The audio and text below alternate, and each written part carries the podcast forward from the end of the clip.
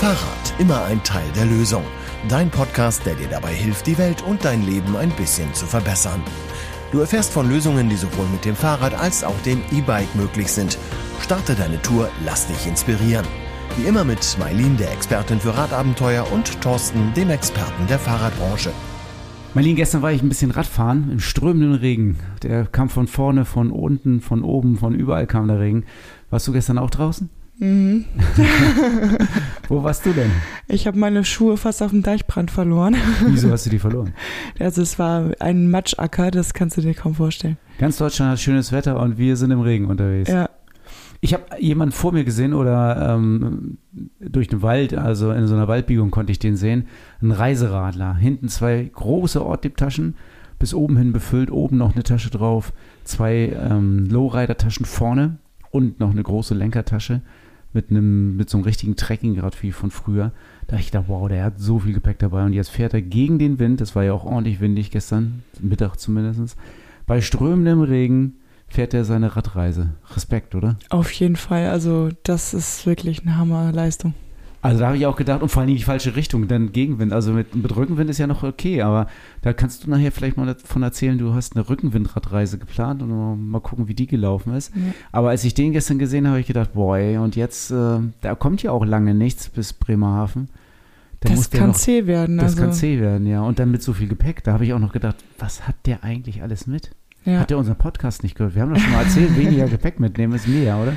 Ja, auf jeden Fall. Ja, lass uns mal einsteigen. Radreise. Das ist ja jetzt das Wetter. Da Manchmal ist jetzt das Wetter dafür. Da kann man jetzt tolle Radreisen machen im Sonnenschein, wenn es nicht gerade regnet. Man sollte meinen, es wäre das Wetter dafür. Manchmal hat man ja Glück. Ja. Meistens sogar. Wenn man draußen ist, ist es auch gar nicht schlimm. Und der Regen war eigentlich relativ warm gestern. Ja, also die Temperaturen sind völlig human. Es ist halt wirklich nur zäh, wenn man nass ist und es windig ist und ja. Dann erzähl doch mal deine Rückenwindradreise. Wie war das denn? Ja, ähm, völlig ungeplant und unorganisiert. Also ich habe, ich bin ja eigentlich überhaupt kein spontaner Mensch. Ich bin ja echt so ein Planungsjunkie. Es muss alles vorab äh, am besten wochenlang geplant sein. Und dieses Mal habe ich gedacht, jetzt muss auch mal was Spontanes passieren. Und ich war zumindest, also es war nicht so mega spontan. Ich habe mir schon als Jahresziel vorgenommen, eine Rückenwindradreise zu machen, da wo mich der Wind hinträgt aber die Tour selber war nicht geplant. Und das war schon so ein bisschen ein Adrenalin für mich. Also ich bin losgefahren und war schon am, bevor ich losgefahren bin, so mega frustriert, weil der Wind überhaupt nicht so stand, wie ich mir das gewünscht habe. ja, aber das ist ja so. Also ich fand es ja eigentlich spannend, weil du gesagt hast Rückenwind und dann, äh, ich erinnere den, das war ein Sonntag, dass du losgefahren bist und wir hatten relativ starken Ostwind. Ja, meine, das Problem war, meine Wetter-App hat gesagt, der Wind kommt von Nordosten, also mehr Norden als Osten. Und als ich dann losgefahren bin, habe ich dann gemerkt, na, irgendwie kommt das gar nicht hin. So, und dann habe ich gedacht, egal, irgendwie musst du jetzt ja trotzdem losfahren. Und ich hatte ja, ich wusste, wenn ich von Spieker losfahre, dann komme ich bis nach Cuxhaven. Und das kenne ich ja schon. Ähm, und dann habe ich gedacht, okay, fährst erstmal mit dem Zug bis nach Hamburg. Und dann kamen aber schon die ersten Probleme, weil der Zug fuhr nur bis Harburg und dann hätte ich durch ganz Hamburg durchgemusst. Da hatte ich überhaupt gar keine Nerven zu. Und da habe ich gedacht, okay, du kannst dich noch erinnern, wenn du in Buxtehude aussteigst, da ist irgendwie die Fähre, diese Schulau-Lühe-Fähre oder wie die heißt. Bin ich da hingefahren. Natürlich habe ich nicht auf die Fährzeiten geguckt. und dann war sie gerade weg und ich hätte zwei Stunden warten müssen. Da habe ich gedacht, nee, da hast du auch keinen Bock drauf. Dann bin ich nach Finkenwerder gefahren. Und da hatte sich das schon mit dem ganzen Rückenwind völlig erledigt. Also da bin ich ja zickzack und hin und her und ja. Ich hatte ja an, an dem Sonntag äh, oder am, am, Montag, als ich den ersten Zwischenstand von einer Radreise äh, gehört hatte, war ich, ich, was macht sie denn in Schleswig-Holstein? Rückenwind hätte sie doch nach Holland treiben müssen. Ja, hätte ich mal machen sollen, wäre bestimmt besser geworden. Ja, hätte ich auch gedacht. So, wärst du schön ein, zwei Tage nach Holland mit Rückenwind gefahren, ja. dann ist der Wind ja gedreht auf West. Also täglich gedreht. Also ich hatte ja erst den ersten Tag diesen Nordostwind oder Ostwind, dann den nächsten Tag ist er komplett gedreht, dann bin ich nach Kiel rübergefahren. Also weil ich wäre erst östlich von Schleswig-Holstein, dann war ich in Kiel und dann ist er nochmal nach oben in den Norden geweht, äh, nach Flensburg. Also es war ja, verrückt. Also Planung ist alles, oder?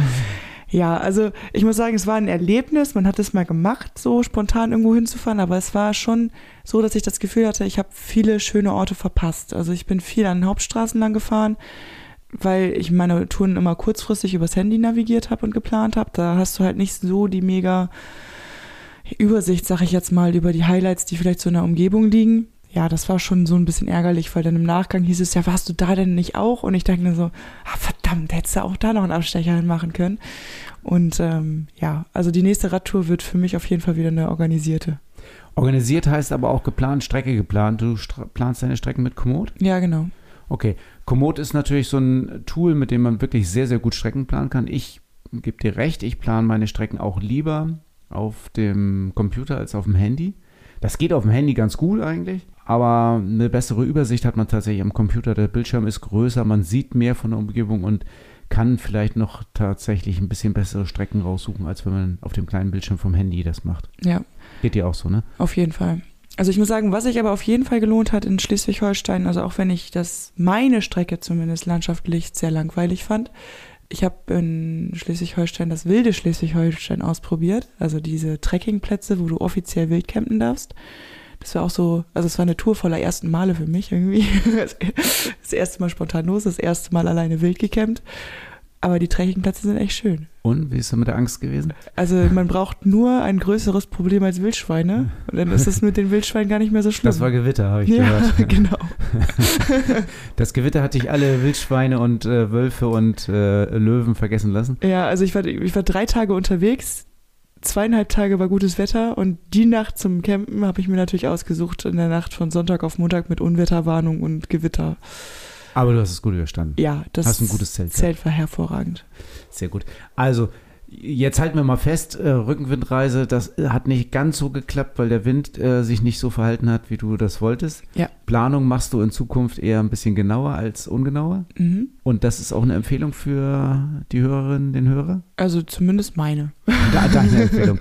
Also deine Empfehlung ist nicht einfach losfahren und gucken, wo es dich hintreibt, sondern eher ein bisschen gucken und planen und dann kriegt man auch mehr von der Umgebung mit. Ähm, wir halten mal fest, Komoot nutzen wir dafür, du, ich, ähm, ist auch unsere Empfehlung, ne? Ja, auf jeden Fall. Ja, das funktioniert auf jeden Fall gut und äh, viele Highlights kann man sehen.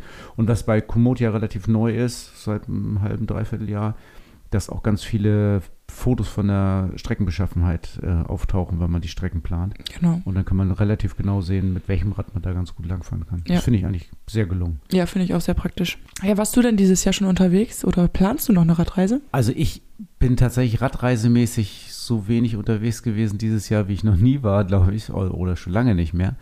Und ich habe auch gar keine Radreise mehr geplant. Von daher vielleicht spontan. Ich drück dir die Daumen. Vielleicht komme ich ja noch spontan irgendwie mit Rückenwind mal los. Aber mal sehen.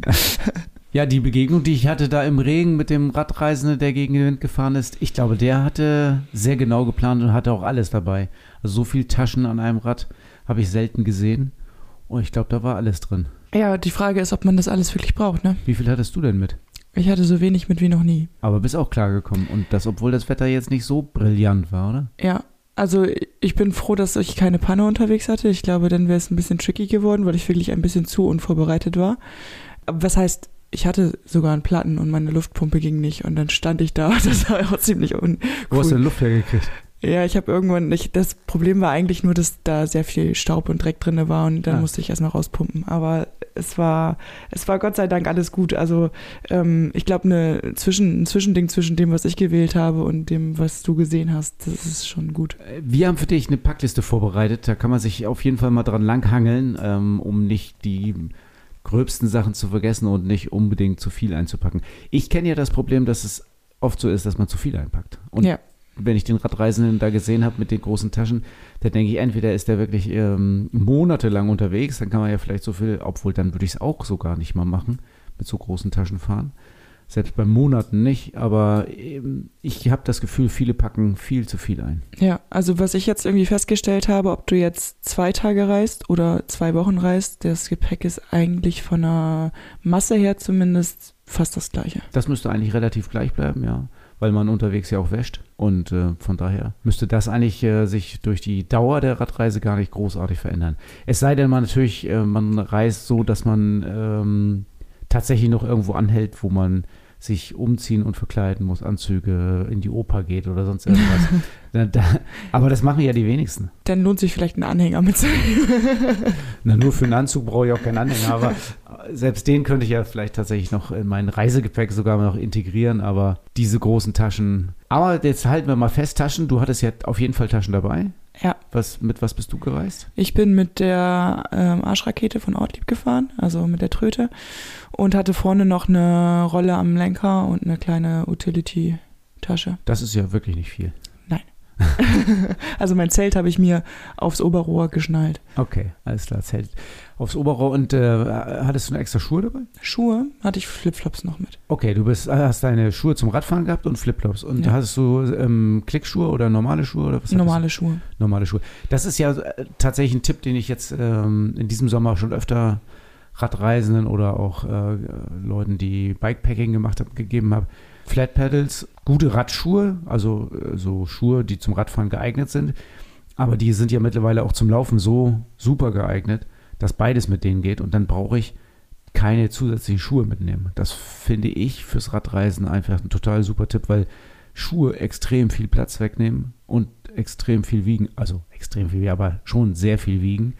Ich nehme auch nur noch Flipflops oder ganz, ganz äh, leichte, so biegsame Turnschuhe mit, die man irgendwo noch reinknüdeln kann. Also gut, wenn das Wetter jetzt mega schlecht ist, ist es immer schön, noch ein zweites Paar dabei zu haben, wie diese leichten Turnschuhe. Aber ähm, wenn man im Sommer reist und das Wetter, sag ich mal, einigermaßen stabil ist, Ja, da würde ich aber eher, da würde ich eher noch ein paar Überschuhe einpacken, so dass ich, ähm, auch wenn es regnet, äh, trockene Schuhe habe und dann kann ich, wenn ich da bin an meinem Etappenort, die Überschuhe ausziehen, habe trockene Schuhe und äh, weiter geht's, oder? hätte dir das am Sonntag auch geholfen? Überschuhe? Ja. Nee, meine Schuhe sind bis zum Ende trocken geblieben. Also, Oh, meine, nee, nee, die Schuhe waren nass, ja. aber es war so feiner Nieselregen. Also, ähm, die Schuhe waren nass, aber die Socken waren noch trocken, also bis kurz vorm Ende. Ich bin ja auch nur zwei Stunden gefahren. Aber ähm, im Vergleich, ich hatte die gleichen Schuhe an wie damals nach Leipzig. Da war ja irgendwie nach äh, fünf Kilometern schon alles durch und Ja. durch nass. Also, es war irgendwie ein anderer Regen. Es war ein Okay. freundlicher Sommerregen. Sehr schön. Ich hatte ja auch schon mal berichtet, dass ich mit dem Lastenrad mal einen äh, Fahrradurlaub gemacht habe und da habe ich viel, viel, viel zu viel mitgenommen.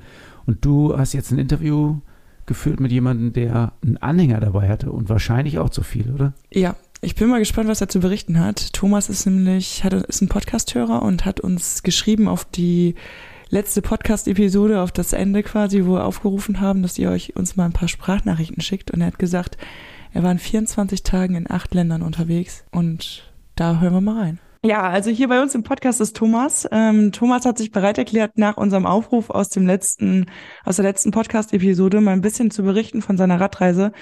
Ähm, schön, dass du da bist, Thomas. Ja, vielen Dank für die Einladung. Ich habe eben den Zeitungsartikel gelesen über deine Radreise. Du hast da was mitgeschickt und da war ich irgendwie total begeistert und gefesselt. Vielleicht magst du einmal ganz kurz erzählen. Also du hast eine Radreise gestartet, wenn ich das jetzt richtig mitbekommen habe. 24 Tage in acht Ländern warst du unterwegs mit dem Genau. Fahrrad. War das deine erste Radreise? Nee, also ich mache Radreisen in dieser Größe äh, seit 2017. Da war es eine einwöchige Reise von Alpen am Niederrhein nach Berlin und habe mich dann jetzt nach und nach gesteigert. Und nur 2020 aus bekannten Corona-Gründen ging natürlich keine Reise, weil man ja nirgendwo unterkommen konnte. Und ansonsten war es jetzt die siebte, die ich jetzt in der Art und Weise gemacht habe und inzwischen jetzt auch die größte. Das war also jetzt mit Abstand die längste, die ich gemacht habe. In 24 Tagen acht Länder zu bereisen, wie kann ich mir das vorstellen? Also wie, viel Kilo, wie viele Kilometer fährt man da so und in welchen Ländern warst du? Also das kommt immer ganz darauf an. Ich war ja in unterschiedlichen Ländern. Äh, Da waren Etappen mit dabei, die um etwas über 160 Kilometer am Tag hatten. Da waren aber auch Etappen mit dabei, wo es nur 70 oder 80 Kilometer, aber dann entsprechend äh, Höhenmeter mit dabei hatte. Da versuche ich immer so eine gewisse Balance zu schaffen. Es hilft nichts, wenn ich 160 Kilometer mit gefühlt 4.500 Höhenmetern mache.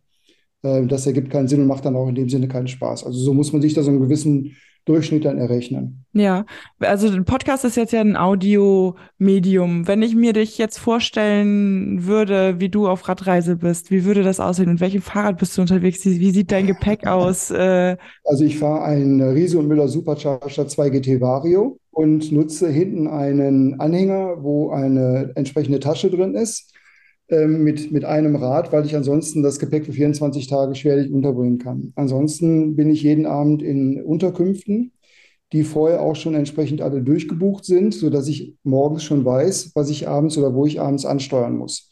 Ich mag es ganz gerne, wenn ich das genau weiß, dass ich jetzt, was ich am Tag 114, 115, 120 Kilometer vor mir habe, Ähm, bin jetzt keiner von denjenigen, die jetzt irgendwie sagen, so, ich habe jetzt hier einen tollen Ort, hier bleibe ich und jetzt suche ich mir eine Unterkunft. Die Variante gibt es auch. Der Typ bin ich aber eher nicht. Okay, das heißt, du hast deine Reise vorab äh, geplant, deine Route ja. wahrscheinlich äh, genau im Kopf gehabt, wo du lang möchtest und was du am Tag schaffen möchtest? Ja, so ungefähr. Also im, im Prinzip fängt die, fängt die Reise mit einer Idee an, dass ich sage, okay, was, was möchte ich jetzt ungefähr machen, welche Länder möchte ich bereisen oder welche Grundidee steckt dahinter? Ähm, ich habe die Möglichkeit, äh, als Niederrheiner äh, von Bayern aus loszufahren. Da wohnt ein äh, Freund von mir, da kann ich mein Auto stehen lassen und kann von da aus die Rundreisen angehen. Dann steuere ich irgendwelche Städte an, die mich interessieren und dann mache ich mich auf den Weg und dann beginne ich die Planung. Und so hat es mich dann jetzt eben dieses Jahr nach einer Fünf-Länder-Tour im letzten Jahr in acht Länder getrieben. Erzähl doch mal, wo bist du gestartet, wie ging es weiter und ähm, wo hat deine Reise aufgehört? Ähm, also angefangen hat sie in Traunstein in, in der Nähe vom Chiemsee und ähm, bin dann erst äh, ein Stück weit durch Österreich gefahren, dann äh, nach Tschechien rein bis nach Brünn hoch, dann von Brünn aus durch Tschechien, die Slowakei bis nach Bratislava. Also wir reden jetzt über die groben Ziele. Mhm. Dann ging es äh, weiter östlich bis nach Budapest in Ungarn. Äh, dann ging es runter entlang der ungarisch-kroatischen Grenze bis nach Kroatien rein, nach Zagreb. Von da aus bin ich ähm, nach Slowenien gefahren, äh, als größeres Ziel Ljubljana angesteuert. Bin dann von da aus weitergefahren bis nach Triest und von da aus dann hoch über die Dolomiten wieder zurück nach Traunstein. Das war dann natürlich in der letzten Woche äh, das Beste zum Schluss. Da ging es dann also mal richtig nach oben. Das war so für Niederrheiner schon eine Herausforderung, sagen wir es mal so. Ja, das kann ich mir vorstellen. Das wäre es, glaube ich, für mich noch viel mehr, so als ähm, Flachland-Tiroler. Bin ich ja auch. Also insofern, wir, wir sagen immer so schön, wir sehen jetzt Samstag schon, wer sonntags zum Kaffee kommt. Also ja, genau. Sehr schön. Genauso, ja. Ähm, auf so einer Reise, wie du sie jetzt gemacht hast, ähm, da erlebt man ja enorm viel, sowohl ähm, schöne Momente als auch vielleicht ein paar Herausforderungen, denen man sich stellen muss. Was waren so deine Highlights? Also die herausforderndste Nummer war tatsächlich die Straßen in Tschechien. Die waren zum Teil wirklich eine absolute Katastrophe. Da war also mehr ähm, Schlaglöcher ausweichen, insbesondere wenn man den Hänger noch hinten dran hat. Also selbst wenn das Fahrrad schon ums Schlagloch rum ist, kann es also durchaus sein, dass der Hänger noch mal in das Schlagloch reinkommt. Also insgesamt muss ich sagen, ähm, was ganz spannend war, war eine eigentlich oder eine Begebenheit, die sich äh, kurz hinter der ungarisch-kroatischen Grenze zugetragen hat. Ähm, da war ich so 20, 30 Minuten in, in Kroatien drin und dann überholte mich eine Polizeistreife, die dann äh, mir signalisiert, ich möge doch gerne mal anhalten. Und dann haben das, habe ich das auch gemacht. Ähm, und dann wollten die gerne den Personalausweis, den Führerschein und die Fahrzeugpapiere haben. Und es, ähm, das Ganze erstmal in kroatischer Sprache und dann haben wir uns dann auf Englisch verständigt und also, ja Leute, das ist ein Fahrrad, äh, wofür brauche ich dann Führerschein und Fahrzeugpapiere? Am Ende des Tages, wenn man sich das Fahrrad mal vorstellt, äh, dann ist das so groß, insbesondere mit dem Hänger hinten dran, dass sie sich nicht vorstellen konnten, dass das ein Fahrrad ist. Die wollten also unbedingt jetzt einen Führerschein von mir sehen und Fahrzeugpapiere. Hat dann eine gute halbe Stunde gebraucht, bis ich denen dann verklickert habe, dass das tatsächlich ein Fahrrad ist. Und erst als die gesehen haben, ähm, dass ich auch einen Motorradführerschein habe, ähm, haben die mich dann nachher dann äh, weiterfahren lassen. Ja, ansonsten zwei Dinge, auf die ich mich wirklich sehr gefreut habe, waren die drei Zinnen. Das ist eine, ähm, äh, ein Bergmassiv ähm, in, in Südtirol. Da wollte ich, da bin ich hochgefahren. Und kurz bevor ich dann ähm, ja, das Ziel erreicht habe, zog sich oben alles so dermaßen zu, dass man äh, wirklich überhaupt nichts mehr sehen konnte. Also man konnte wirklich keine zehn Meter mehr weit sehen. Ähm, dann habe ich eine Stunde oben gewartet auf einer Hütte. Dann hat sich ein bisschen ähm, ja, äh, wieder auseinandergezogen, sagen wir es mal so. Und dann konnte man die zumindest ein bisschen erahnen. Aber letztlich ähm, ist es einfach so, dass man äh, kaum etwas sehen konnte. Das war etwas schade, nachdem ich mich da so die ganze Panoramastraße hochgequält hatte, äh, da oben nicht wirklich äh, fündig werden zu können. Und last but not least ähm, ging es am vorletzten Tag meiner Reise die Großglockner Alpenstraße hoch. Das ist auch so eine Mautstraße, hoch zum Großglockner, wie man vermuten kann. Und dann bin ich auf der einen Seite hochgefahren, bestes Wetter, alles prima, alles klasse. Habe mich dann da auch hochgequält, war dann oben und da musste man durch so, eine, so einen Tunnel durch. Und auf der anderen Seite war Nebel, Regen, 5,4 Grad und ein Hinweisschild, was dann sehr ernüchternd war. äh, man möge doch bitte einen niedrigen Gang einlegen, denn jetzt kommt ungefähr 12,4 Kilometer Abfahrt mit einem Gefälle von 12 Prozent. Und das Ganze im Nebel, im Regen und bei 5,4 Grad. Das war nochmal schon sicherlich eine Herausforderung. Aber ich habe es in einer Dreiviertelstunde nach unten geschafft, war allerdings durch. Also ich war, Finger waren gefroren, war, mir war kalt, ähm, es war, war durch, durchnässt. Und die letzten 50 Kilometer bis zum Ziel habe ich dann genutzt, um dann trocken zu werden. Und dann, dann war es dann in Ordnung. Das waren so, so die, die interessanten Highlights, was so die, die Fahrradthematik angeht. Das klingt auf jeden Fall nach Höhen und Tiefen im wahrsten Sinne des Wortes bei dir. Ja. Also wirklich ja. äh, spannende Reise. Ähm, danach klingt es zumindest. Wenn du jetzt so erzählst, du bist nass irgendwo angekommen, du hast dich nach oben gequält. Man kann das ja auch so auslegen, als wenn man vielleicht jemand, der noch nie eine Radreise gemacht hat, jetzt sagt, oh mein Gott, warum tut man sich das an? Was würdest du antworten? Ja, äh, verstehe ich. ich würde verstehen. Wenn ich jedes Mal für den Satz, äh, wie man denn so irre sein kann, äh, in 24 Tagen knapp 3000 Kilometer zu fahren, 5 Euro bekommen hätte, hätte ich die Reisekosten ähm, sicherlich wieder rausgehabt und hätte noch eine gute Einzahlung fürs nächste Fahrrad dabei gehabt. Jeder verbringt seinen Urlaub eben auf andere Art und Weise und ich mag es halt gerne mit dem Fahrrad äh, zu fahren und wenn man jetzt sieht, dass es, äh, um mal ein paar Zahlen, Daten, Fakten zu nennen, 2913 Kilometer waren, ich mich 31.256 Höhenmeter hochgequält habe und so roundabout 140 Stunden im Sattel verbracht habe, dann muss man das schon wollen. Und ich möchte das und ich mache das auch gerne. Und äh, ich fahre auch zu Hause sehr viel und fahre so im Jahr, so im groben, ja, so um die 25.000 Kilometer pro Jahr. Ja, Respekt, das ist schon echt eine Leistung, finde ich. Also ich, ich bin da ganz bei dir. Ich äh, fahre ähnlich viel Kilometer und ähm, ja. Das muss man wollen. Und äh, gerade auf so einer Radreise ist ja auch der Weg das Ziel. Also ähm, was genau. man unterwegs erlebt in der Reisegeschwindigkeit, wie wir unterwegs sind, das sieht man halt in kaum einem anderen Verkehrsmittel, ne? Ganz genau. Also Wandern ist mir, mache ich auch gerne. Ich, ich laufe auch gerne, aber ähm, äh, das ist mir dann zu langsam. Da sieht man dann zu wenig. Autofahren ist zu schnell. Da macht man auch selber zu wenig. Da ist Radfahren genau die richtige Geschwindigkeit.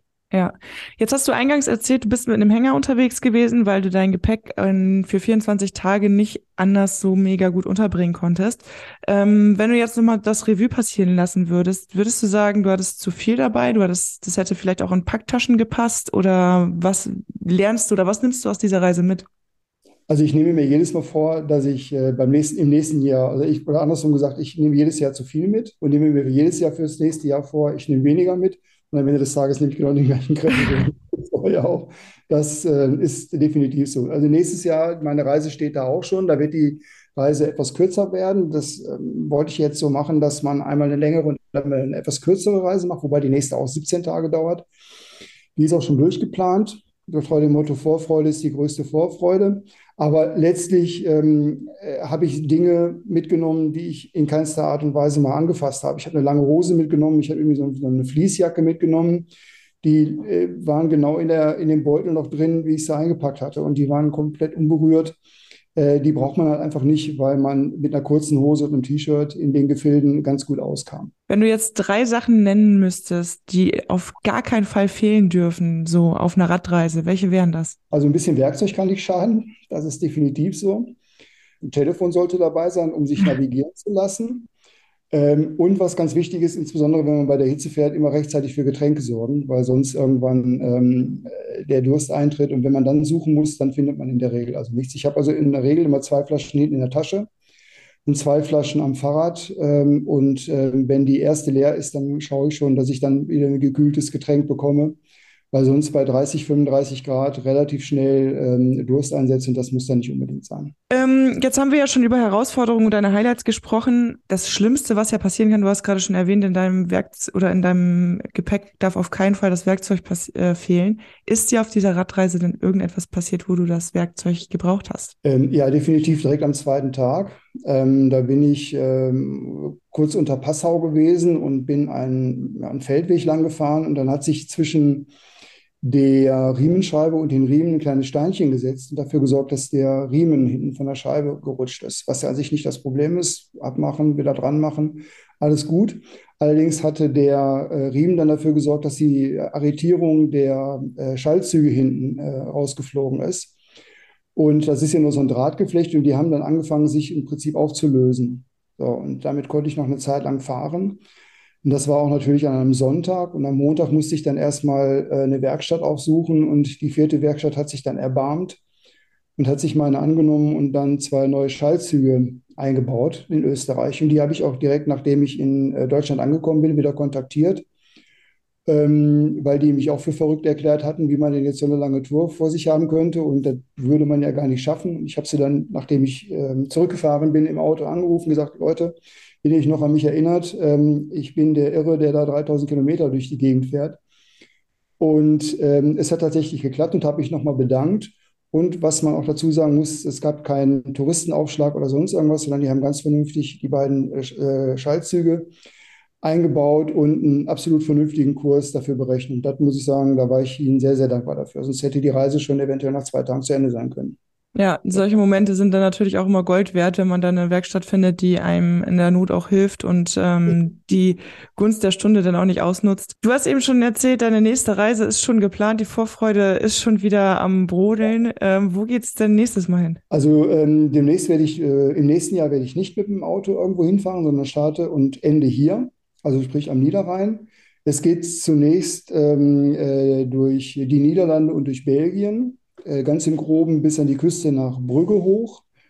Äh, dann geht es ähm, nach Dünkirchen, äh, von da aus ein bisschen durch Nordfrankreich durch, Paris, Verdun, Nancy, Metz und dann ein Stück weit entlang der Mosel und die Eifel, äh, Siebengebirge und dann wieder äh, nach Hause. Das werden 17 Tage, äh, in etwa ganz grob 2000 Kilometer, dann allerdings im Gegensatz zum letzten Mal nur in Anführungszeichen 8.500 Höhenmeter. Also das ist dann äh, relativ einfach zu bewältigen. Ja, für einen Profi wie dich wahrscheinlich wahnsinnig einfach zu bewältigen. Andere werden jetzt wahrscheinlich mit dem Kopf schütteln, aber ich glaube, wir können an dieser Stelle beide sagen, startet einfach mal zu Hause, probiert mal eine Strecke aus. Ihr werdet begeistert sein, was man da erlebt. Ähm, und ähm, das kann man einfach kaum beschreiben. Also es ist wirklich eine tolle.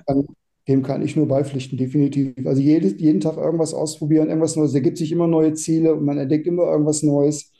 Ähm, und es hält natürlich auch fit. Das darf man nicht vergessen an der Stelle.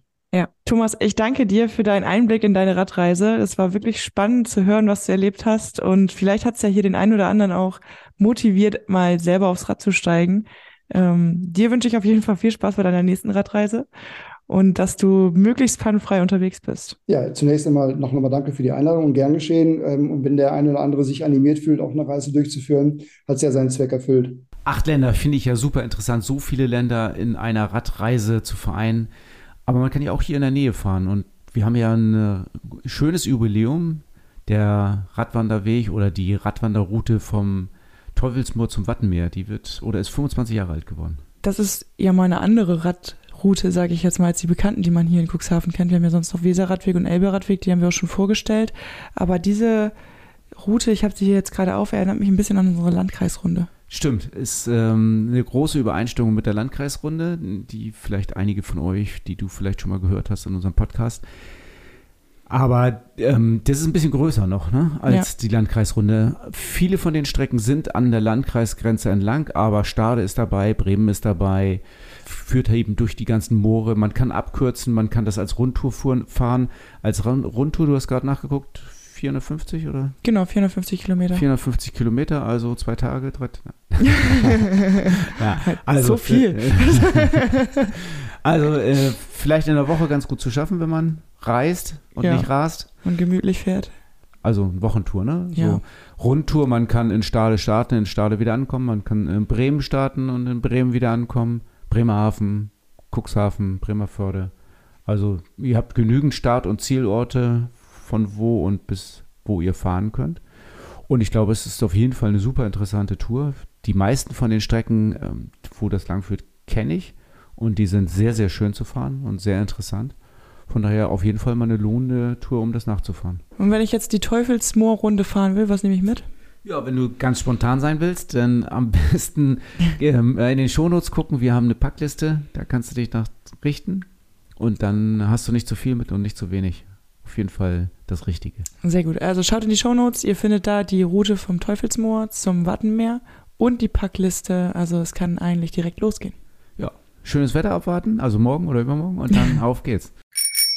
Rad und Tour Inside. Dein Blick hinter die Kulissen des Fahrradgeschäfts in Cuxhaven. Ja, beim Kollegen von uns, der hat uns unsere Aktion ein bisschen vorweggenommen, oder? Ja. Da sind Leute gewesen, die haben ihr Auto gegen Fahrräder getauscht. Und das wollen wir euch jetzt anbieten. Das wollen wir dir anbieten. Du kannst auch dein Auto gegen Fahrrad tauschen. Aber bitte nicht so wie beim Kollegen. Ja, wir haben aber das Video verlinkt, wie hier jemand mit dem Auto nachts ins Fahrradgeschäft reingefahren ist und das Auto hat stehen lassen und ein Fahrrad mitgenommen. So sollt ihr das natürlich, so sollst du es auf gar keinen Fall machen. Aber wir machen ein Angebot. Ja, und das heißt Car2Bike. Medin, was, äh, du bist die Marketing-Expertin. was steckt hinter Car2Bike? Was ist da wieder los? Ja, ja, das Ziel ist es, den Leuten nochmal so ein bisschen ähm, die Hürde zu nehmen und zu sagen, okay, du überlegst dir gerade oder du überlegst vielleicht schon länger, das zweite Auto abzuschaffen. Es fehlt aber irgendwie noch so dieser letzte Schritt.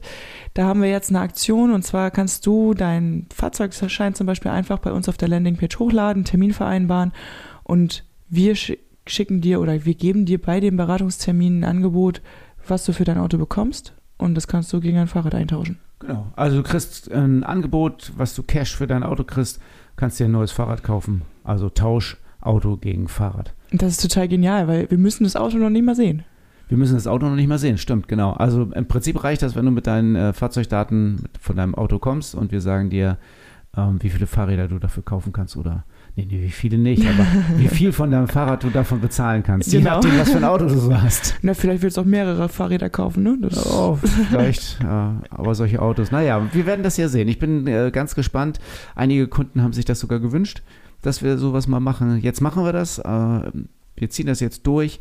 Ähm, du kannst dein Auto bei uns in Zahlung geben. Genau, das Ganze startet im August, also du kannst schon ganz gespannt sein. Ähm, abonniere unseren Newsletter, dann wirst du als erstes erfahren, wann es losgeht.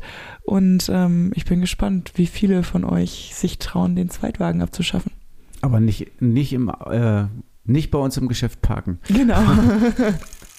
Das Fahrrad-Highlight der Episode mit Thorsten und deinem Verkaufsexperten von Rad und Tour.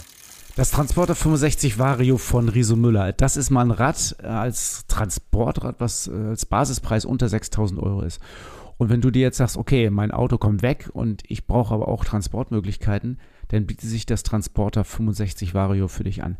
Zwei Farben stehen dir zur Verfügung, schwarz oder weiß.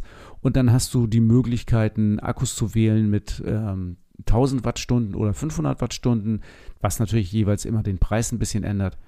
Und das Gute ist, du hast verschiedene Möglichkeiten, dein Fahrrad an der Ladefläche zu konfigurieren.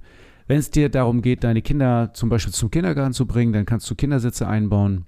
Das Schöne beim Transporter ist, du hast an der Seite eine Tür, wo die Kinder wirklich relativ flach einsteigen können. Und wenn du eben keine Kinder hast, sondern einen Hund, dann kann auch der Hund da relativ flach rein in dieses Fahrrad. Diese Tür hat eben den ganz großen Vorteil, dass niemand über so eine Ladebordwand rübersteigen oder rüberspringen muss. Das gibt es als Möglichkeiten. Es gibt eine einfache Box, die du nehmen kannst. Äh, Es gibt, wie gesagt, die Kindersitze. Es gibt sogar ähm, äh, Doppelkindersitz und Verdeck dazu. Also du kannst auch deine Kinder vor, ähm, vor Regen schützen. Die sind dann gut geschützt. Du kannst die Box mit einer Persenning zumachen. Du kannst an das Fahrrad einen Gepäckträger ranplanen. Und alles andere, was du so von Riso Müller kennst, kannst du halt auch machen. Und ähm, mit dem Basispreis von äh, knapp 6000 Euro und dem Zubehör kannst du jetzt dein Fahrrad, dein Auto, nee, dein Auto in Zahlung geben und dein, dein Fahrrad mitnehmen und mit dem Transporter 65 wirklich ein Auto echt ersetzen. Also auf lange Strecken, auf kurze Strecken mit Hund, mit Kind, mit Gepäck, mit äh, Einkauf. Egal was du vorhast, das Transporter 65 ist mit Sicherheit das Rad, was alles erreichen kann, was du dir vorstellst. Und das erwartet dich beim nächsten Mal bei Fahrrad immer ein Teil der Lösung. Worüber sprechen wir beim nächsten Mal? Über Giraffen auf dem Trommelungsplatz? Keine Ahnung. Oder Löwen in Berlin? Ich weiß es nicht. Es ist ein bisschen Sommerloch. Uns fehlen die Interviewpartner. Ich habe noch nicht so richtig das Thema, aber es wird sich in den nächsten zwei Wochen was ergeben und dann haben wir ein Thema, oder? Ja, also seid gespannt. Wir sind es nämlich auch.